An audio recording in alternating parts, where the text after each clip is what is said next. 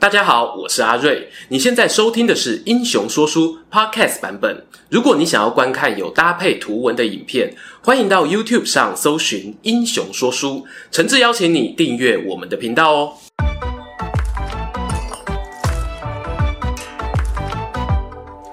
滚滚长江东逝水，《三国演义》重开机。英雄说书的观众朋友，你们好，我是说书人阿瑞。上一回啊，我们说到那个北固金娜陈登陈元龙，乌呀乌厉害吼，他先是用三寸不烂之舌，哄得吕布呢把妻小跟亲信部队从徐州城转移到下邳，接着使出反间计，让吕老板呢以为啊他是要带兵去救援驻守萧关的成功，不料啊却变成自家人往内互打，反倒让隔山观虎斗的曹操捡了一个大便宜。等到吕布回过神来呀、啊，不仅丢掉了大本营徐州，连高顺、张辽驻守的小沛都被曹军拐走。他这怒气不打一处来呀、啊，站在小沛城外呢，指着城墙上的城灯痛骂。说时迟，那时快，吕布的野性本能启动哦，感受到呢身后传来阵阵跑步带杀声，猛地转身一看啊，却是他这时候最不愿意碰见的人。哇啦啦啦啦啦！你这个到处认老爸的三姓家奴，尝尝俺老张的百发百中夺命毒龙钻！张飞、张翼德带着数百名轻骑兵，手握招牌丈八蛇矛，直挺挺地朝着吕布后方捅了过来。县阵营高顺啊，见到这张飞来势凶猛，担心吕老板来不及招架，长枪晃动，抢先冲上前拦截。两人兵器啊，才一碰撞，哐当大响。高顺呢，双臂被震得又痛又麻，眼前哦金星直冒，完全看不清张飞的蛇矛要从哪个方位刺来。退下，我来。吕布啊，把高顺往旁边拉开。方天画戟呢，宛如一波及时雨，当头落下，和对手的丈八蛇矛啊，连珠炮似的碰撞。眨眼间的功夫，他们已经交手了数十回合。陈宫、张辽等人呢，在一旁找不到插手帮忙的空隙啊，只能够指挥剩下的部队围成一个半圆，将激战中的吕布、张飞二人包在中间。正当士兵呢逐渐收拢的同时，砰砰。左右传来连环炮响，两侧呢涌现黑压压的人潮，高举的军旗上头啊写着大大的“曹”字，却是曹操亲率大军前来夹击。吕布这个人啊是越挫越勇，尽管强敌当前哦，他仍旧眼观四面，耳听八方，见到敌人援军现身呢，当下不敢恋战啊，化戟使了个虚招，逼退张飞，吆喝一声，带着陈宫等将领呢往东边下邳的方向撤离。不料他这一撤退啊，曹操与张飞呢却是阴魂不散的紧追在后。毕竟哦，这是千载难逢活捉吕布的大好良机啊，怎么可以放过呢？两边哦上演了官兵捉强盗，一追就是追了十多里。吕布呢仗着赤兔马强健，加上啊手下大多是轻装骑兵，好不容易呢才绕山路甩开了追兵。眼看哦再跑个半天路程就能抵达下邳，总算啊稍微放下心中的重担。你这 moment 这里洗干，前方大马路竟然闪出一彪军马，人数虽然不多，但为首那一人红脸长须，横刀立马，好不吓人呐、关云长在此，吕布，你往哪逃？也是啦，你前面都看到张飞了，费玉清啊，不对，我是说关公还会远吗？吕布心里呀、暗暗叫苦。过去呢，他在虎牢关一人单挑刘关张三兄弟都可以全身而退，但今天不一样啊！军队呢已经接连好几天的恶战，还丢掉徐州、小沛两座城池，士气之低迷哦，堪比一支开季就遭遇十几连败的球队。他与身旁的高顺、张辽互望一眼，难道我堂堂吕奉先过不了眼前这关吗？长叹一声啊！第一次觉得手中的方天画戟竟然如此沉重。吕布呢，纵马上前就要迎战关羽，却看见哦，敌军后方不远处扬起尘沙，伴随阵阵马蹄，显然那也是一批骑兵队。这是追兵还是友军呢？观众朋友啊，喝杯茶，待会回来。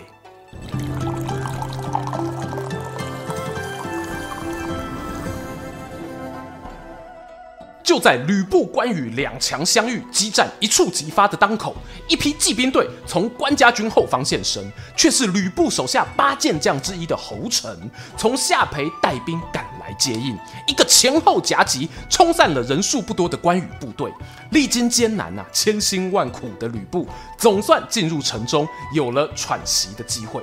另一边呢，吕布前脚刚走，关羽一边收拢被打散的兵马，张飞与曹操的追兵正好赶到，关张兄弟二人相见啊，两个战场上杀人不眨眼的猛将，竟然哦忍不住红了眼眶，互相倾诉那一天小沛被吕布攻陷之后呢，如何各自带着兵马躲到附近山上。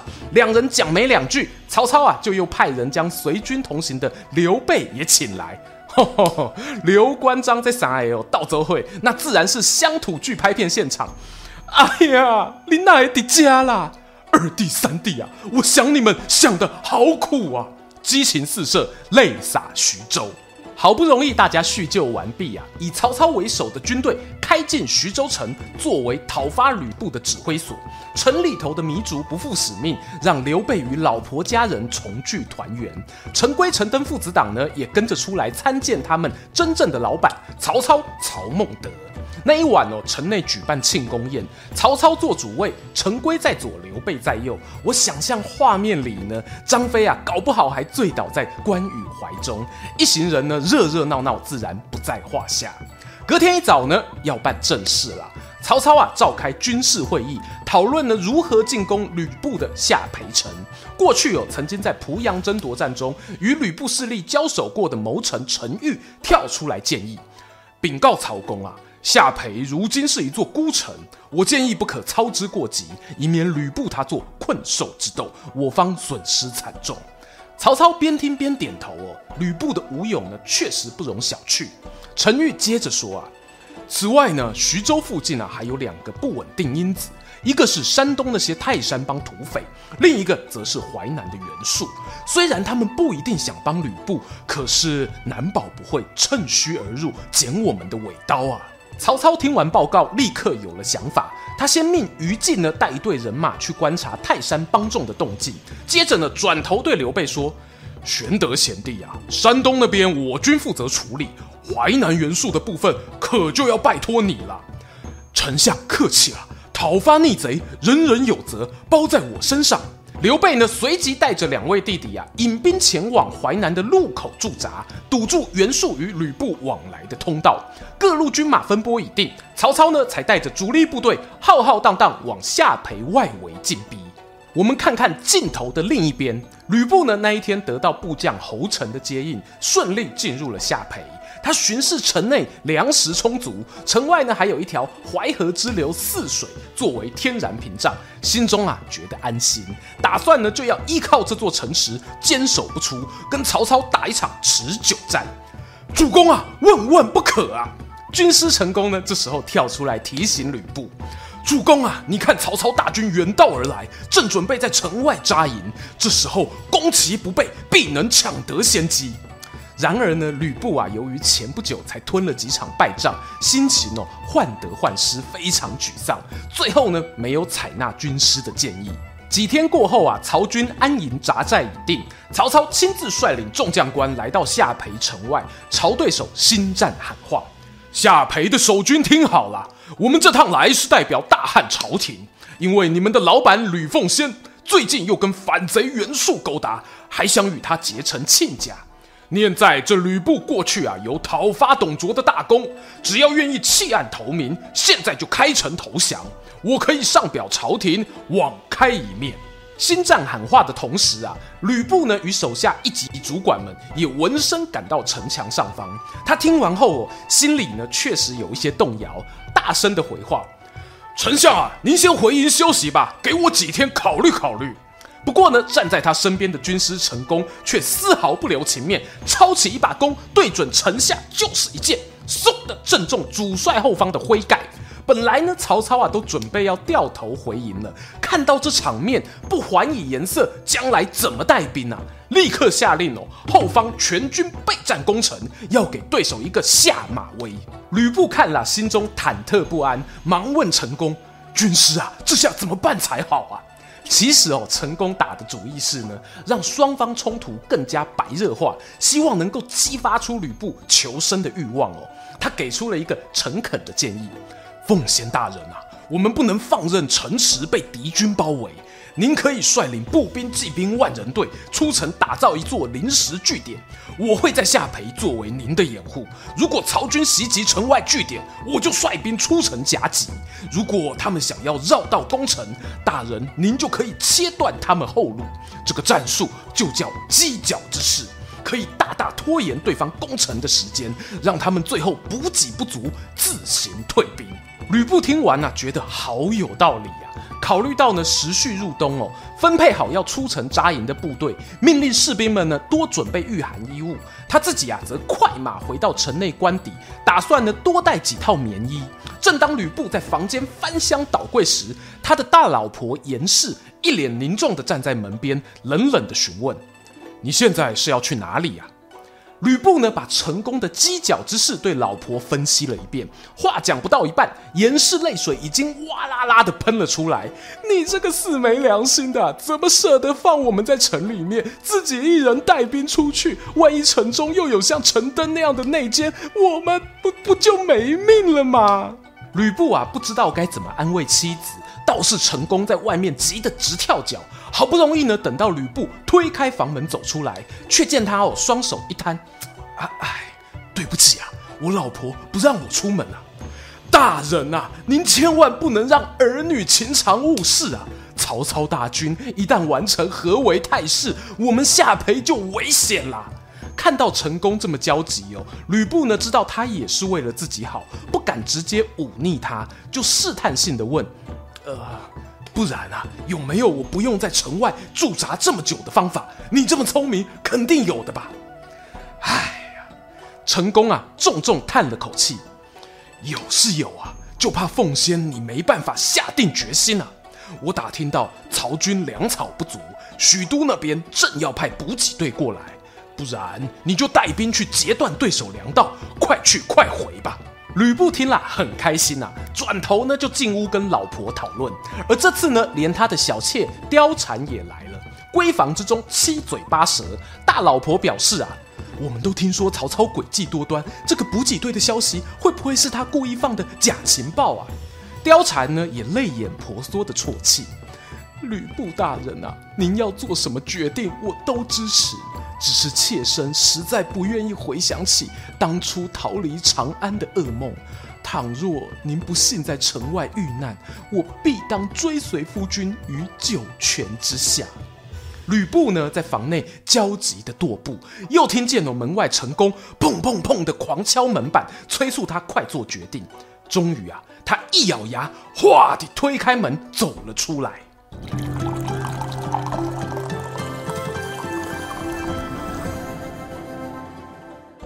走出房门的吕布对成功表示：“我决定了，现在全世界最安全的地方就是这座下邳城。我只要出去，就有被曹操诡计暗算的风险。城里面啊，我有方天画戟在手，赤兔马可以逃命，谁能奈我何？”成功呢？万万没想到哦，这口吕布考虑半天，最后竟然是做出这样的选择，心中啊真的万念俱灰，了无生趣啊，像是失了魂一般站在门口喃喃自语：“我成功啊，英名一世，没想到也落得这种下场，要跟老板一起陪葬，死无葬身之地了。”随即呢，抛下吕布，转身离开，再也没有回头。自此而后啊，吕布呢就经常躲在房内和妻妾们借酒浇愁，不问军事。成功呢虽然能调动城内守军，但终究无法掌控全局。幸好吕布的部下中呢，还是有其他人不愿坐以待毙。这一天，幕僚许四冒着挨骂的风险呢，前往求见。哎，吕布竟然心情不错哦，你有什么话就说吧，不用客气。许四呢放大胆子建议哦。将军呐、您过去跟袁术曾经有过婚约，如果我们两家有机会再续前缘，他从淮南出兵，与我方里应外合，下邳之围就有救了。吕布听完哦，一愣，回头看看老婆大人，他脸上呢没有不悦的神情，想起有最初严氏呢也是支持把女儿嫁给袁术的，随即啊对许四点点头支持这个决定，还写了封亲笔信，派出张辽、郝萌领兵一千护送他前往袁术所在的寿春城。二更时分，许四一行人呢通往寿春的路上，经过刘备大营，正巧撞上带队巡逻的关羽。张辽啊领了五百人一马当先拦截，对友军大喊。你们先走啊！送信要紧。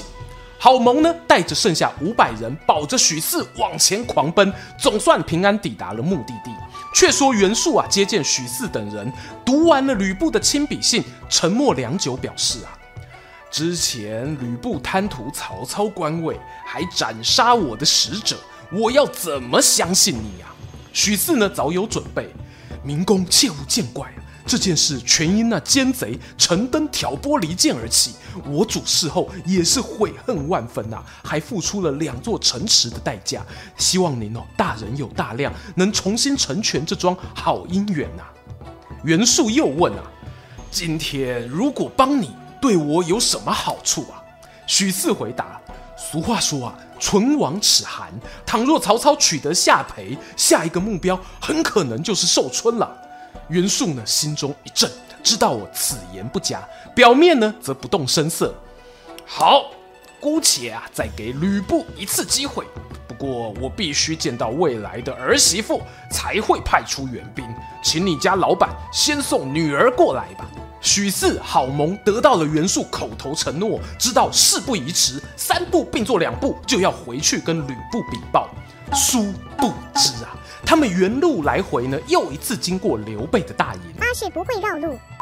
这次出来巡逻的人叫做张飞。好萌啊，也算是条汉子，学着张辽对友军大喊：“你们先走，我来挡。”许四呢，朝他感激的点点头，拍马直奔下邳而去。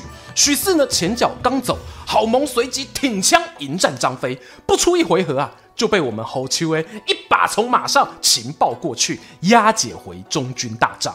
刘备啊，听张飞报告完来龙去脉哦，知道当中必有重要情报，不敢怠慢啊，立刻呢将郝萌这个俘虏又转送曹操军营审讯。没问不知道，一问吓一跳，郝萌不堪严刑拷打，供出了吕布想要跟袁术再续前缘的消息。曹操一怒之下，便将郝萌斩首示众，传令三军加强对夏培城的防守。如果走丢了一个吕布军的士兵哦，那就军法处置。另一方面呢，许四九死一生回到吕布官邸，跟老板禀报前因后果。此时呢，他们也得知了郝萌遇难的消息，知道了曹军必定会加强防守，除非呢吕布亲自带兵，不然恐怕难以突围。两人经过一番商量，决定选在隔天深夜，由最信赖的高顺、张辽两员虎将带领三千兵马，吕布呢则随军冲出，要替大家杀出一条求生的血路。夜幕悄悄降临，出发之前呢，吕布把女儿叫来，对她说：“待会啊，你眼睛闭着，骑在赤兔马上，抱紧爸爸，很快就到寿春了，知道吗？”吕布啊，担心爱女的安危，特别用棉布呢将她跟自己牢牢绑在一起，还拿了一套小号的铠甲给她穿上，以免啊被流箭射伤。随后呢，他手提画戟，跨上赤兔马，来到城门前与高顺等人会合，对部将交代啊：“我会送到城外两百里处啊，确定没有追兵后，接下来我女儿就交给你们了。”众将官呢面色凝重，看着城门缓缓开启。吕布一提缰绳，当先冲出，张辽与高顺随即从左右两翼跟上。说也奇怪啊。这一路往寿春的途中呢，没碰上多少阻拦，眼看就要经过两百里路，但是啊，真正的大魔王这时候才要登场。